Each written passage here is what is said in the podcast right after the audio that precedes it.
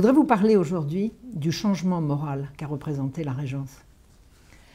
Il a éclaté au mois de juin 1720 un scandale tellement épouvantable qu'aujourd'hui encore, si vous cherchez des détails de cette affaire sur euh, Internet, vous aurez toutes les peines du monde à trouver des détails.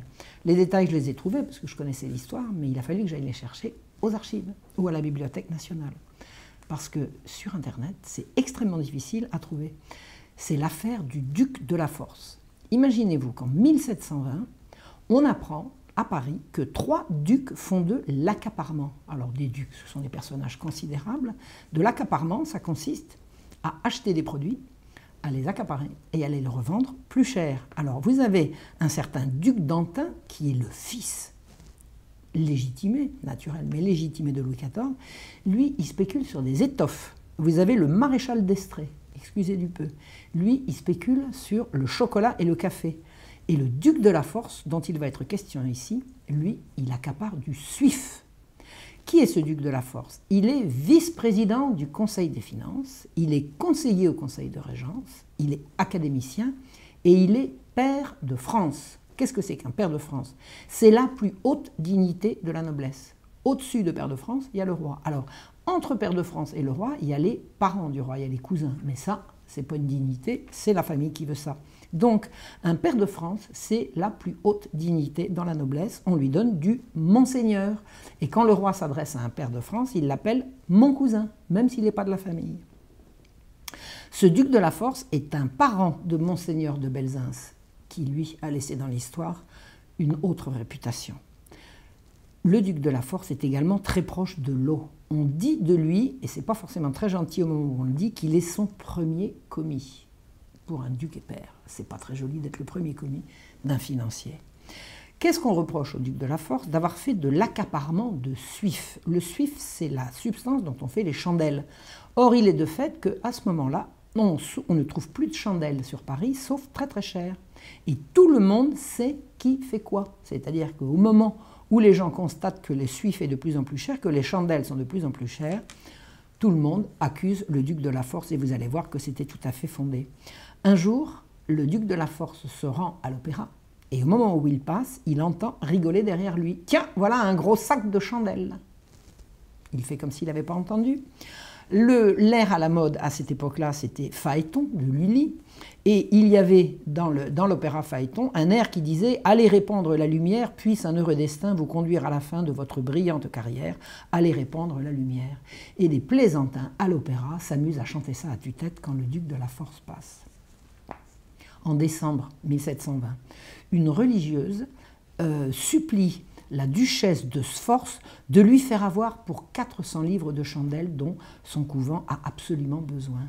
Or, la duchesse de Sforce n'a rien à voir avec le duc de la Force, mais le manque de chandelles était tel que par la confusion, euh, confusion entre les deux noms, une religieuse a cru qu'elle allait pouvoir avoir un passe-droit pour avoir des chandelles. Et vous savez, les chandelles au mois de décembre, c'est beaucoup plus utile encore qu'au mois de juin. Il se trouve que le commerce est interdit à la noblesse, pas seulement à la pairie.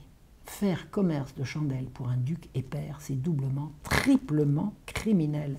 Il est hors de question pour un noble de déroger en faisant du commerce. Alors pour un père, vous imaginez D'autre part, pour exercer un commerce, quel qu'il soit, il faut être incorporé. C'est le système d'Ancien Régime.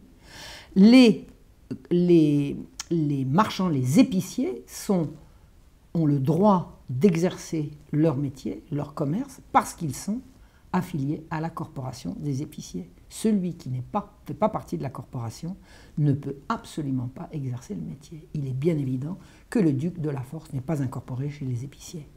Et en plus, l'accaparement, le simple fait de stocker des marchandises et de ne pas les vendre dans l'espoir de pouvoir les revendre plus cher, est un crime. Nous sommes encore en 1720, les Lumières ne sont pas encore arrivées, le commerce n'a pas encore pris le pouvoir, on prépare le terrain, ça sera pour bientôt. En février 1721, le 4 février, la corporation des épiciers droguistes obtient une perquisition et la saisie d'un magasin de suif. Tout le monde dit c'est le duc de la force.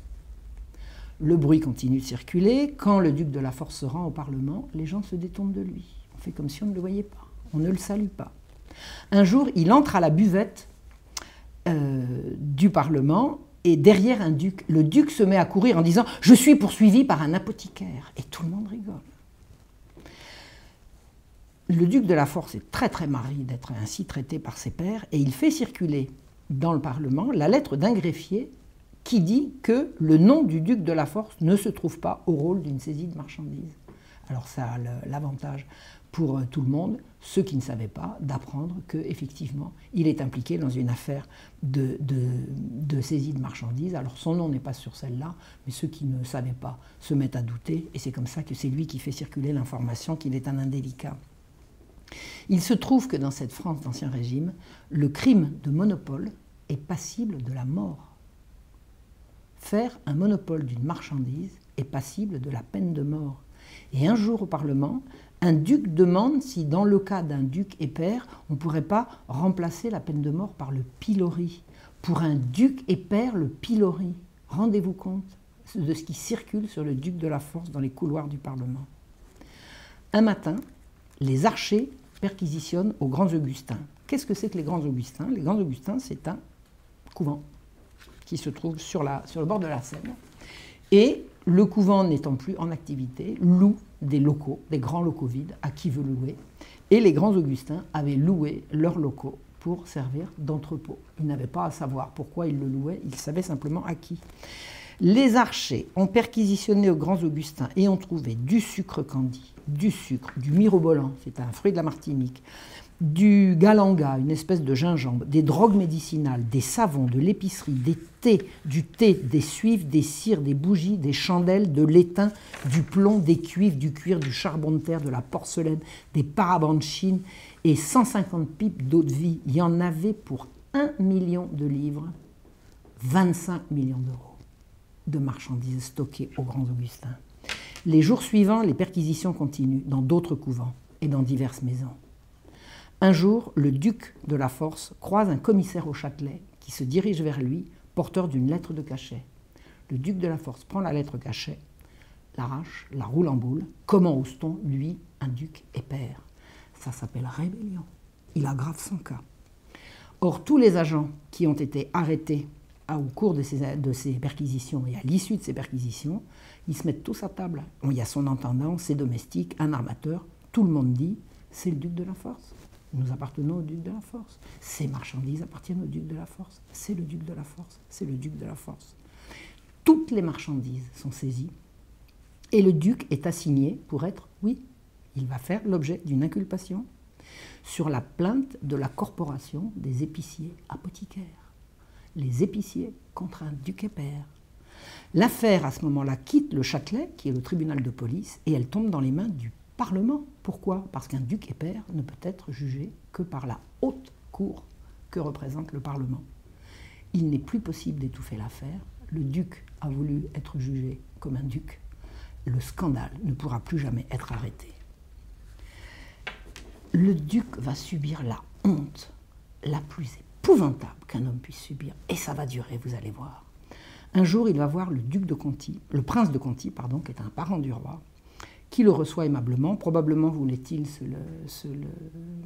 le, ménager comme, comme, allié dans son affaire. Donc le prince de Conti reçoit le duc très gentiment et en le raccompagnant, il lui dit qu'il est bien obligé de son honnêteté, mais qu'il a des provisions faites pour le carême. Ça veut dire que le prince de Conti, quand il raccompagne le duc de la Force, fait comme s'il est conduisait un représentant de commerce.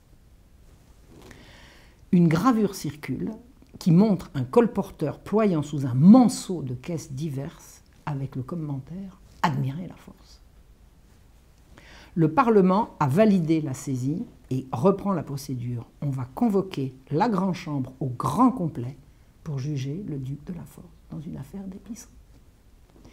Quelques ducs prennent sa défense. Il y en a tant d'autres qui ont spéculé. Ah oui? Oui, oui, effectivement, tant d'autres ont spéculé. On peut savoir qui les défenseurs du duc de la Force se taisent.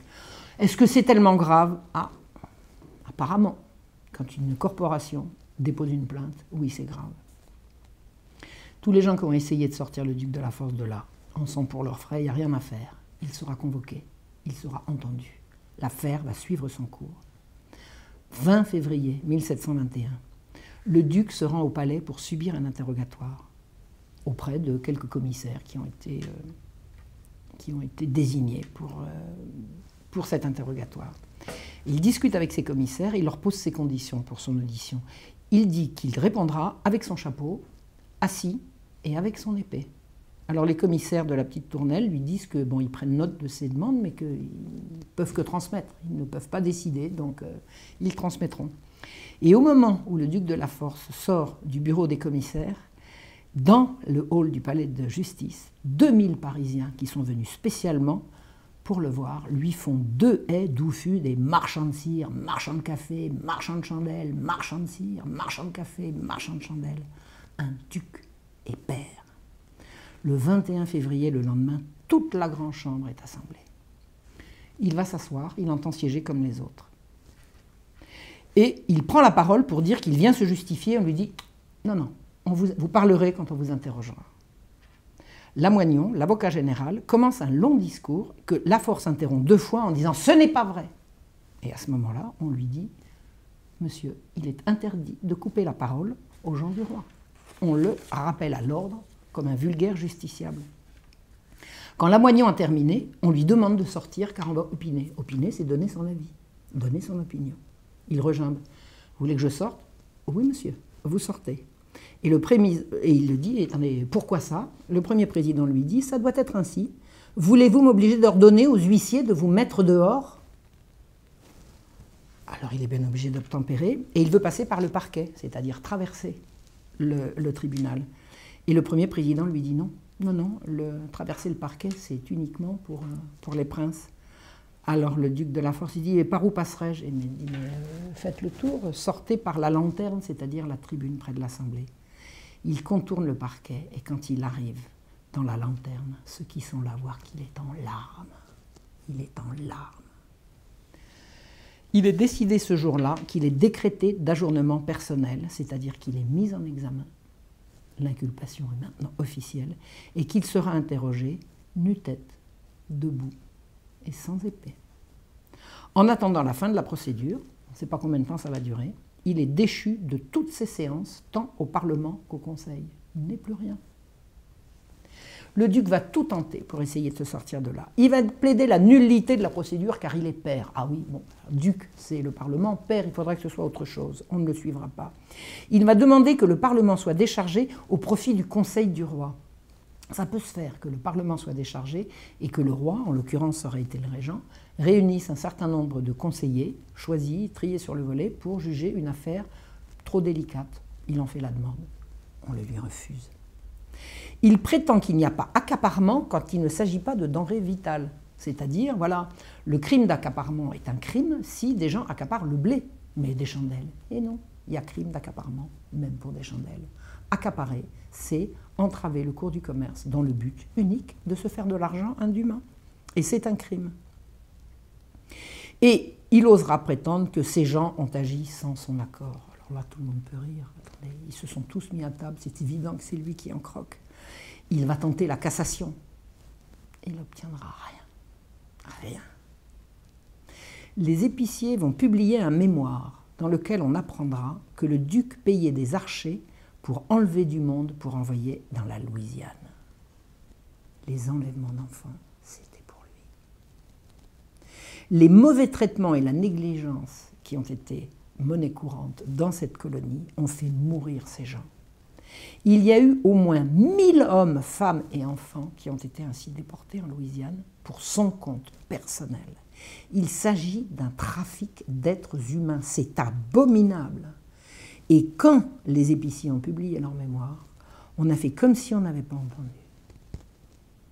Et il n'y a pas eu d'enquête, en tout cas pas à ma connaissance, sur cet abominable trafic d'êtres humains au bénéfice d'un duc et père. Ce qu'on sait seulement, c'est que ça cessa à ce moment-là. Souvenez-vous, la marche rouge en 1750, ça recommencera. Le duc sera uniquement admonesté. Il y aura des condamnations dans l'affaire du duc de la Force, mais pas lui il sera uniquement admonesté. Mais dans ce genre de crime, c'est le crime qui fait la honte et non pas l'échafaud. Il n'y aura pas d'échafaud, mais la honte qu'aura subi le duc de la Force pendant cette année va au-delà de ce qu'on peut imaginer. On ne peut pas imaginer pire humiliation pour un homme. On ne trouvera aucun détail de l'affaire sur Internet. Il faut chercher, savoir à l'avance et aller chercher des originaux, ce que j'ai fait. Et il semble que la honte soit encore aujourd'hui sur ce nom, par ailleurs, prestigieux. Il n'y a pas de raison que la force soit, soit déshonorée uniquement à cause de lui. Or, il est de fait que les recherches sont très difficiles concernant cette famille honorable, abominablement déshonorée par un affreux spéculateur qui a cru pouvoir faire de l'argent facile et conserver son honneur. C'était l'un ou c'était l'autre. À l'autre bout de l'échelle sociale, à la même époque, un autre personnage de la Régence va faire parler de lui. Dominique Cartouche. Mais oui, c'est à ce moment-là. Il était né en 1693, quelques mois avant un certain Voltaire. Il s'appelait encore François-Marie Arouet à l'époque. Il est né dans un quartier de Guinguette, il est fils d'ouvrier, il est fils d'un tonnelier, il est l'aîné de quatre gars et d'une fille. Il est petit, robuste et malicieux. Il suit des bohémiens qui leur apprennent des tours. Et il suit des bohémiens et un jour que les bohémiens sont en délicatesse avec les autorités, ben, il se retrouve tout seul et il rentre au foyer paternel. Il quitte Rouen où il avait suivi les bohémiens et il revient à Paris qu'il ne quittera plus. Il a appris des tas de tours. Il a compris que ce qu'il y a dans la bourse du voisin, c'est beaucoup plus intéressant d'aller lui prendre que de travailler pour le gagner. Donc il va tourner mal, il ne veut pas travailler. Il quitte son père, il devient un petit voleur, il vole des bijoux, il vole des, douceurs pour épater les filles. C'est un, garçon qui adore les filles. Et euh, de fil en aiguille, il devient même recruteur pour la guerre. Recruteur pour la guerre, ça veut dire qu'il fait partie de ces gens sans foi ni loi. C'est un métier de fripouille, c'est affreux. Les recruteurs pour la guerre, ce sont des gens qui mentent et qui font valoir du rêve à des, malheureux, à des pauvres verts, à qui on promet monts et merveilles s'ils veulent bien signer là. Et ce qu'ils signent, c'est l'engagement d'aller à la guerre. Et il, a fait ce métier de fripouille euh, consistant à, remplir le quota d'un recruteur pour le compte des armées du roi. Et euh, un jour qu'il n'a pas ramené son quota, il avait promis de, ramener quatre, soldats. Il n'en a ramené que trois. On l'a fait signer là. On lui a mis un coup sur la tête, on l'a fait boire. Et c'est lui qui s'est retrouvé à la guerre. Une fois qu'il s'est retrouvé à la guerre, alors ce sont les guerres Louis XIVe, hein, ce sont les, guerres, de, guerres de succession d'Espagne. Au moment de la démobilisation, il avait appris non seulement le métier de la guerre, mais il avait appris la chaîne de commandement. Et comme il était très bon voleur, il est devenu très bon chef des voleurs. Et c'est comme ça que Dominique Cartouche a fait sa carrière. Il a appliqué à une bande de voleurs les règles qu'il a apprises à l'armée, tout simplement. Alors tandis que le duc de la Force allait faisait sombrer son nom, un fils de tonnelier devenait prince des voleurs. La bande était très organisée, rapide, solidaire, jouant de la surprise. La police était complètement désarmée car beaucoup trop mal payée pour ne pas être achetable par toute cette bande de, voleurs qui en avaient plein les poches, qui savaient voler des boucles, des bijoux, des diamants, ils volaient la nuit, ils volaient le jour, ils arrêtaient les gens sur les ponts, ils rentraient dans les appartements la nuit, enfin ils ont fait des fortunes absolument colossales. Et euh, la bande de cartouches s'est mise à recruter, alors en payant d'abondance, des cabaretiers, des aubergistes, des orfèvres, des armuriers, des fripiers, des chirurgiens, tous les corps de métier dont ils pouvaient avoir besoin pour trouver une cage, déguiser un objet volé, fabriquer des crochets, des outils, soigner les blessés. C'est une vaste entreprise. La bande de Dominique Cartouche est une entreprise avec un président extraordinairement efficace. Il y a beaucoup de femmes dans la bande de Dominique Cartouche, dont une qui va devenir sa maîtresse en titre. C'est la grande Jeanneton, dite Jeanneton Vénus, une très belle fille vent de ses charmes et de multiples larcins. Elle sera la compagne de Cartouche qui n'arrêtera pas de la tromper, mais euh, elle prenait ça bien, elle s'en fichait. Elle restait quand même la femme du chef. Euh, Cartouche s'est amusé, s'amusait à voler les gens sous leur nez. Alors par exemple, il y a des, vols qui se sont faits sous les yeux du régent. C'est-à-dire que par exemple, le régent sort du palais royal et il se fait accompagner du palais royal vers son carrosse par des gens qui tiennent des flambeaux. Entre le Palais Royal et le carrosse, ces gens se sont fait voler leur pommeau d'argent à leur épée. Ni vu ni connu. Il est d'une efficacité redoutable. Il vole des boucles de chaussures, il vole des chandeliers des cérémonies. Entre le moment où la table est débarrassée et le moment où les chandeliers arrivent dans l'office pour le rangement. Il y en a plusieurs qui ont disparu. Il a des complices absolument partout. Entre 1720 1719 et 1720, la bande tient le haut du pavé, pille et dévalise sans même en appeler à la violence. Il suffit de dire cartouche, les gens se laissent dépouiller de peur de prendre des coups. Ça tourne à l'impôt. En un quart d'heure de temps, la, bande peut grimper à un étage, ouvrir une fenêtre sans casser le carreau, sans faire de bruit, crocheter tout ce qui s'y trouve et disparaître, ni vu ni connu. Ça a pris un quart d'heure. Or, quand le système lot dont je vous ai parlé apparaît, la fortune est à portée de main. Il y a de l'argent qui circule partout. La bande a des comparses à la banque, au guichet, au cabaret en face, dans la foule qui attend à la porte. Elle en a dans les archers qui les cherchent. Quand les archers sont envoyés pour arrêter Cartouche, leur chef ne sait pas combien il y a de cartouchiers au milieu. Ils volent tellement que des gens, finalement, se font passer pour lui, pour couvrir des indélicatesses. Ah oui, je me suis fait, voilà, un, un, caissier indélicat va pouvoir mettre de l'argent de côté en disant que c'est Cartouche qui l'a attrapé. Ça finit par devenir euh, plausible. L'argent facile, c'est aussi l'argent visible. C'est ça un peu la caractéristique de la, de la Régence. L'argent circule et il se montre. Et là, pour des gens comme Cartouche, c'est beaucoup trop tentant. On se fait dévaliser des fortunes en pleine rue. Et contrairement à une légende tenace, jamais Cartouche n'a donné un sou à quelque pauvre que ce soit. Ça, c'est une légende. Cartouche a volé pour son propre compte et pour le compte de sa bande. Et comme c'était un chef qui savait être chef, il les payait grassement. Voilà.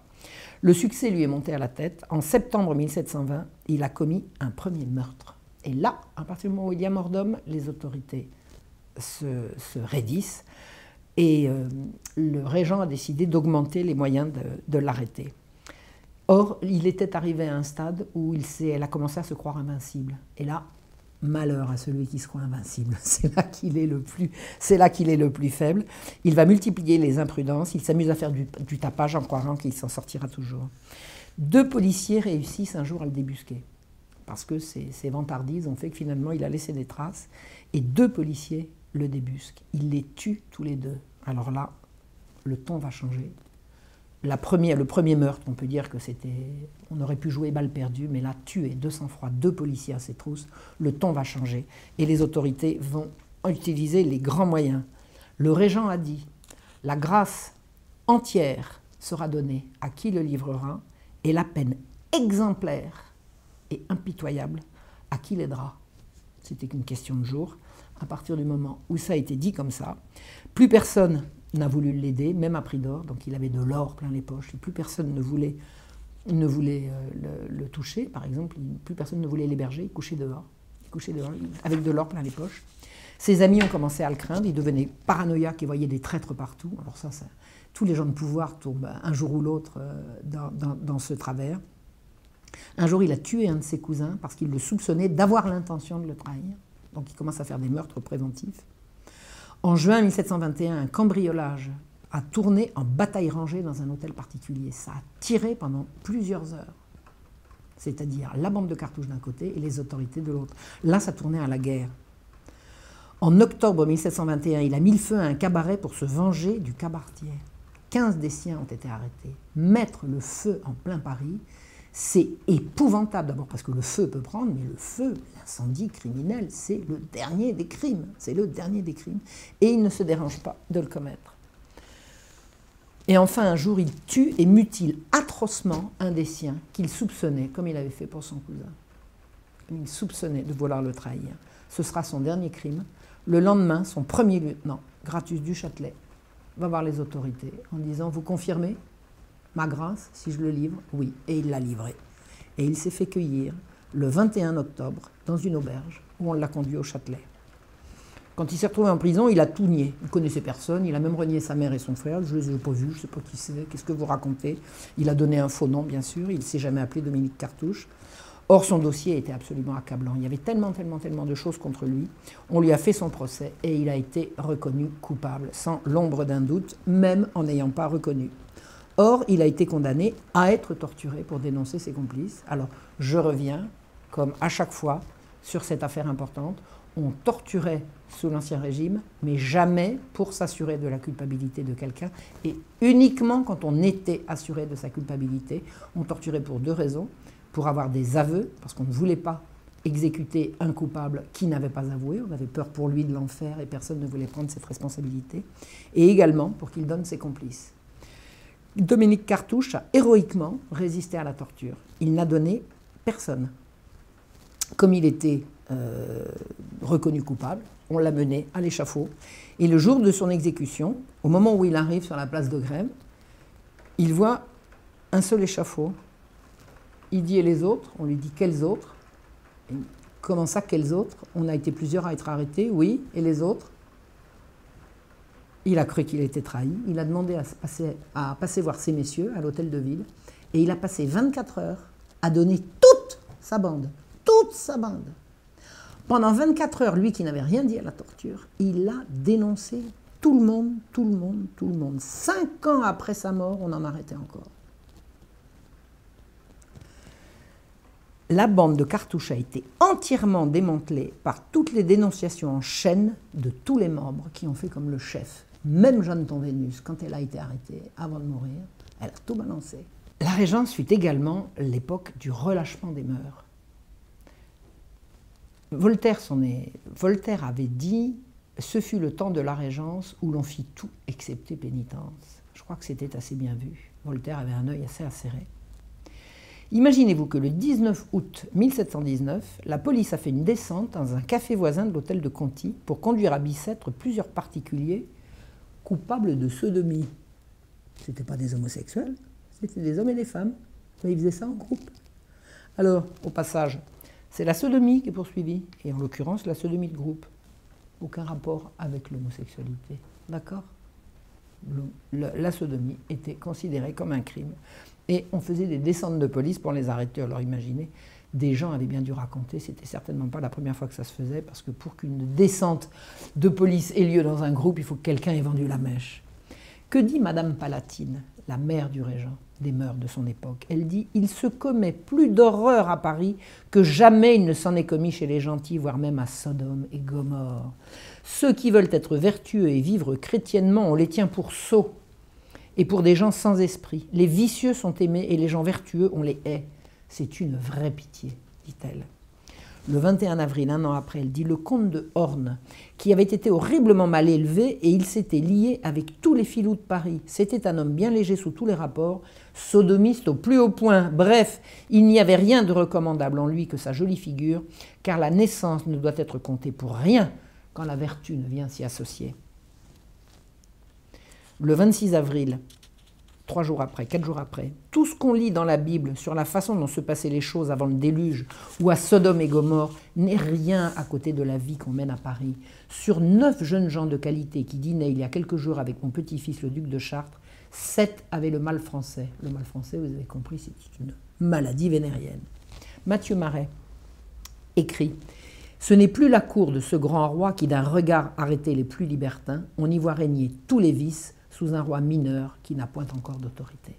Le relâchement des mœurs sous la Régence est avéré. Le 15 juin 1722, la cour, qui était à Paris, quitte Paris pour Versailles. À peine arrivé à Versailles, un scandale éclate. Début août 1722, le jeune duc de Boufflers, le marquis de Rambure et le marquis d'Alincourt se retrouvent dans un bosquet. Le duc de Boufflers essaye de violer Rambure et n'en vient pas à bout. D'Alincourt dit qu'il veut prendre la revanche de son beau-frère. Rambure accepte et il se fait sodomiser. L'évêque de Fréjus, précepteur du roi, les a vus de sa fenêtre. On mène les scandaleux jeunes gens à la Bastille. Le jeune roi dit qu'est-ce qu'ils ont fait? On dit mais ils ont arraché des palissades. Et à partir de ce moment-là, quand on parlera d'un sodomite, on dira un arracheur de palissades. Quantité d'autres jeunes gens sont également poursuivis, le jeune duc de Montmorency, le fils du duc de Luxembourg, le duc de Retz. Le vieux maréchal de Villeroy, gouverneur du jeune roi, est indigné. Il est indigné. Il demande et obtient des lettres de cachet contre sa propre famille. Ses petits-fils Alincourt et Boufflers sont coupables de sodomie dans le parc et exilés. Sa petite-fille, la duchesse de Retz, on dit qu'elle a des galants à tous les étages. Elle participe à des parties carrées et elle a porté les mains sur le jeune roi de façon criminelle. Hors de lui, le maréchal de Villeroy fait chasser la duchesse de la cour. Rambure est le fils d'une grande janséniste qui ne comprend pas ce qu'a fait son fils. Il se commet des crimes dont les parents ne savent même pas en quoi ils consistent. Le scandale est grand et on viendra reprocher à Villeroy d'avoir fait ce qu'il a fait. Alors qu'on appelle la duchesse de Retz Madame de Fichelemois et la marquise d'Alincourt la grande Jeanneton, parce qu'elle a tout avoué. Quand on l'a arrêtée, elle a fait comme la grande Jeanneton, elle a balancé tout le monde. C'est le maréchal qu'on blâme d'avoir déshonoré sa famille. Monsieur, on ne fait point corriger ses enfants par le roi, il y a d'autres manières d'en venir à bout. Mais le maréchal n'a pas voulu que le roi soit compromis, c'est pourquoi il a frappé très fort. Il craint que les sodomites ne pervertissent le roi. A-t-il vraiment tort? Le roi ne sera pas perverti. Sans doute le maréchal de Villeroy y aura-t-il été pour quelque chose. Le temps de la Régence fut également celui de l'incroyable ascension du fils de l'apothicaire. Savez-vous s'il y a un personnage dans l'histoire de France qui a été autant décrié, calomnié et euh, sali que Guillaume Dubois? Saint-Simon disait de Guillaume Dubois Tous les vices combattent en lui à qui demeurerait le maître? L'avarice, la débauche, l'ambition étaient ses dieux. La perfidie, la flatterie, les servages, ses moyens, l'impiété parfaite son repos et l'opinion que la probité et l'honnêteté sont des chimères dont on se part et qui n'ont de réalité dans personne son principe, en conséquence duquel tous les moyens lui étaient bons. Voilà le portrait de l'abbé Dubois euh, dressé par Saint-Simon. Et encore, il dit qu'il excellait en basses intrigues, il en vivait. Le mensonge le plus hardi lui était tourné en nature. Méchant d'ailleurs avec réflexion et par nature et par raisonnement, traître et ingrat, maître expert aux compositions les plus, des plus grandes noirceurs, effronté à faire peur. En outre, intéressé, débauché, inconséquent, ignorant, en toute affaire, blasphémateur et fou. Vous voulez savoir qui est l'abbé Dubois? Voyez le film Que la fête commence de Bertrand Tavernier on voit l'abbé Dubois, noceur, partouzeur, vil, veule, odieux, vulgaire, arriviste, irréligieux, impitoyable. Quoi d'autre? Guillaume Dubois est né à Brive, la Gaillarde, le 6 septembre 1656. Il est le fils d'un médecin apothicaire, Jean Dubois, et de Marie Joyer de Chaumont, des gens honorables et honorés. Il a été élevé chez les frères de la doctrine chrétienne. Il a été un très bon latiniste et il a brillé en chimie, en histoire, en sciences politiques. Les pères ont voulu faire de lui un prêtre. Lui, non. Alors il a reçu la tonsure à 13 ans, 1669, et puis ça s'est arrêté là. Il ne sera ordonné prêtre que beaucoup, beaucoup, beaucoup plus tard. Il est rapidement signalé pour son intelligence et il obtient une bourse au collège Saint-Michel à Paris. Il quitte sa province. À Paris, il termine ses études classiques et prend des cours de philosophie et de théologie au collège de Navarre. On le recommande comme précepteur d'un conseiller à la Cour des comptes, puis chez un président au Parlement. La carrière commence. Vous êtes un excellent latiniste, un excellent professeur. Il y a des petits messieurs, des grands messieurs, les fils, des petits messieurs, fils des grands messieurs, qui ont besoin de précepteurs. Il passe de famille en famille jusqu'à atteindre un officier du frère du roi. Monsieur, frère du roi, a un fils, Philippe, qui a 8 ans en 1683, et il a déjà un précepteur. Dubois va seconder ce précepteur. Le roi Louis XIV fait enquêter sur lui et ne trouve rien à redire, n'en déplaise à Saint-Simon. Le 3 août 1687, le précepteur du jeune Philippe meurt, Dubois le remplace, Philippe, duc de Chartres, a 13 ans et Guillaume 30. Il a le pied à l'étrier. Guillaume Dubois sera un excellent précepteur. Il va enseigner au duc de Chartres la religion, les langues, l'histoire, les mathématiques et la philosophie, en détail. Le catéchisme l'écriture sainte, la vie des saints, l'histoire ecclésiastique, celle des conciles et des hérésies, sans négliger la morale. Les noms des grandes familles, leur rang, leurs alliances, leurs intérêts, leur présence et leur force. Les fonctions des officiers, les exercices de la pique et du mousquet, la marche des troupes, l'art des fortifications, l'arithmétique, les racines carrées, les logarithmes, la géométrie, la trigonométrie, les différentes catégories de vaisseaux, celles de la course et du combat naval. Et à part ça, des notions de poésie, de mythologie, d'architecture, d'hydraulique, de décoration, de peinture, de musique. Philippe sera jouer de la flûte, de la guitare et du clavecin. Il sera monter sur les planches et chanter lui-même l'opéra. Il saura peindre et on le verra installer son chevalet dans les jardins de Versailles ou ceux de Fontainebleau. Guillaume Dubois lui enseigne la géographie, la description de la Terre, les principaux États de l'Europe et leurs capitales, les cartes du royaume, ses frontières, principalement celles qui doivent servir de théâtre à la guerre. Il lui enseigne les grands événements de l'histoire de France, la généalogie des rois, la chronologie des empires et de l'Antiquité. Le raisonnement métaphysique, les preuves de l'existence de Dieu et de l'âme, l'astronomie, l'anatomie, les langues étrangères, le latin que presque toute l'Europe entendait, l'italien, l'espagnol, l'allemand. En anatomie, le corps humain, les os, les veines, les artères, les muscles. Les parents du jeune prince sont enchantés. Il répond brillamment à un examen public organisé par Dubois. Les mauvaises langues nieront tous ces éléments positifs. On fera du Dubois le corrupteur du jeune prince. Entre quelle heure et quelle heure aurait-il eu le temps d'enseigner la débauche à son élève? Ça n'a pas de sens. En 1690, Dubois est nommé supérieur au collège Saint-Michel. Il a 34 ans. À la cour, il est apprécié du père de la Chaise et de Fénelon, donc du roi. Nous sommes encore sous Louis XIV. Il reste très attaché au duc de Chartres, donc le jeune Philippe, dans ses succès comme dans ses disgrâces. Philippe aura des gros problèmes avec le roi et l'abbé Dubois lui restera attaché. Quand Louis XIV envoie en Angleterre le maréchal de Tallard pour négocier, il lui adjoint Dubois qui s'installe à l'ambassade à Londres en avril 1698 et il se fait introduire auprès du roi d'Angleterre. Le 9 juin 1701, le frère du roi meurt, Philippe, duc de Chartres, devient duc d'Orléans. Le 2 septembre 1715, Philippe devient régent et Dubois est au pouvoir, aux portes du pouvoir. En janvier 1716, il est fait conseiller d'État. Il travaille à la paix dans une alliance européenne incluant, l'Angleterre, la France, la Hollande, l'Empire germanique et l'Espagne. Il œuvre au rapprochement avec l'Angleterre. Il entame des négociations secrètes à travers toute l'Europe pour le compte du régent. Saint-Simon l'accusera à tort d'avoir été payé par l'Angleterre, ce qui est faux et le contraire de la vérité, puisque c'est lui qui a proposé en vain l'Angleterre n'a pas accepté de l'argent pour en arriver à ses fins. Le 26 mars 1717, il entre au Conseil des Affaires étrangères. Là, Saint-Simon se surpasse. Il songea à se fourrer dans le Conseil des Affaires étrangères comme ces plantes qui s'introduisent dans les murailles et à la fin les renversent. Le nez de nombreux pères et maréchaux de France s'allonge devant la carrière de ce pied plat, fils de médecin et d'apothicaire. Eh bien, ils n'ont encore rien vu. En Angleterre, où il séjourne à différentes reprises, il est diplomate, il étudie la monarchie parlementaire qu'il ne juge pas adaptée pour la France. Oui, l'abbé Dubois est anglophile, mais pas trop, chacun chez soi. Il n'est pas anglomane du tout, contrairement à certains. Le 2 août 1718, il signe la quadruple alliance entre la Hollande, l'Empire, l'Angleterre et la France. C'est lui qui signe pour la France. En septembre, il est secrétaire d'État aux Affaires étrangères. Il convainc Philippe d'abandonner sa politique laxiste et de reprendre la main avec autorité. Il participe activement à calmer la querelle janséniste sans rien lâcher sur le fond. Il soutient la bulle unigenitus et combat le jansénisme, mais par la douceur.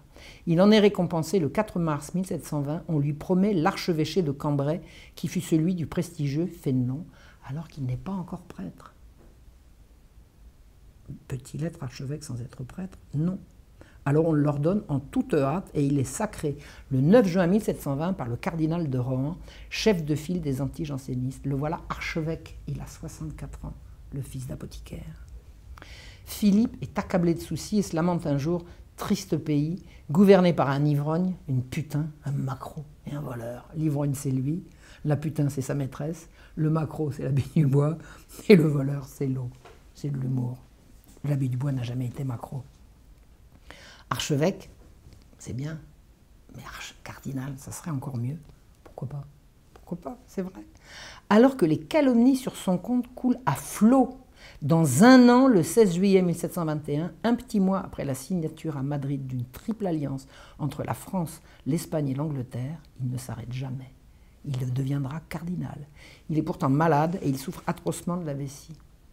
À l'automne, il devient surintendant général des postes, fonction très lucrative et très très stratégique parce qu'on a accès à toute la correspondance. Les colibés fusent.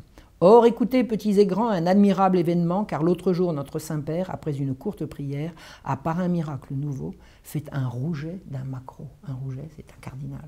Et un macro, c'est ce que les mauvaises langues disaient de lui. Eh il ne va pas s'arrêter là. Qu'est-ce qui lui manque? Écoutez le régent. Il n'est pas content. Il me persécute pour être déclaré Premier ministre. Et j'en suis sûr, quand il le sera, ce ne sera pas encore, il ne sera pas encore content. Et que diable pourrait-il être au-delà? Se faire Dieu le Père s'il le pouvait? Eh bien, le 22 août 1722, le fils d'apothicaire est nommé Premier ministre. Il prête serment le 23. Il ne sera pas pape, on a compris. Mais il n'a pas fini. Le 16 octobre 1722, il est proposé à l'Académie. Il est élu le 19 novembre, il est reçu le 3 décembre. Le voilà immortel. Non, c'est pas fini.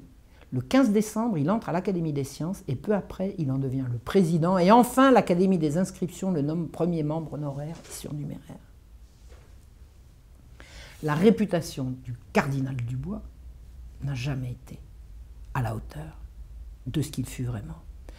C'est certain qu'il usa d'un langage peu châté. Un jour, il crie à une solliciteuse qui l'exaspérait Allez vous faire foutre La dame, indignée, va s'en plaindre au régent, qui lui répond Dubois est un peu vif, mais il est souvent de bons conseils.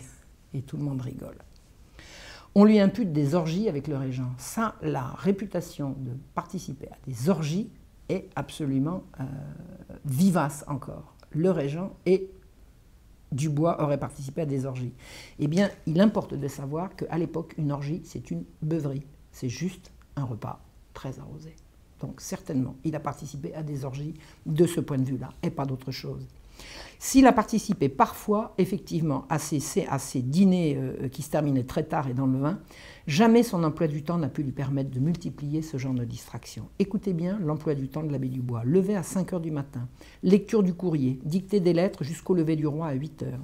Une fois la cérémonie terminée, travail avec le régent et les ministres, réception des ambassadeurs, signature du courrier et des dépêches pour les cours étrangères. À 10h30, il reçoit les instructions du roi, puis selon les jours, conseil de conscience, conseil des finances, conseil des dépêches, travail avec les commis. Après le déjeuner, qu'on appelle le dîner à l'époque, audience chez le régent, préparation des rapports à son secrétaire. À 18h, il reçoit à tour de rôle les principaux ministres, le secrétaire d'État à la guerre, le contrôleur général des finances et le lieutenant général de police. À 19h, entretien avec le contrôleur général et parfois avec les intendants des finances. Ce travail pouvait se poursuivre tard dans la soirée.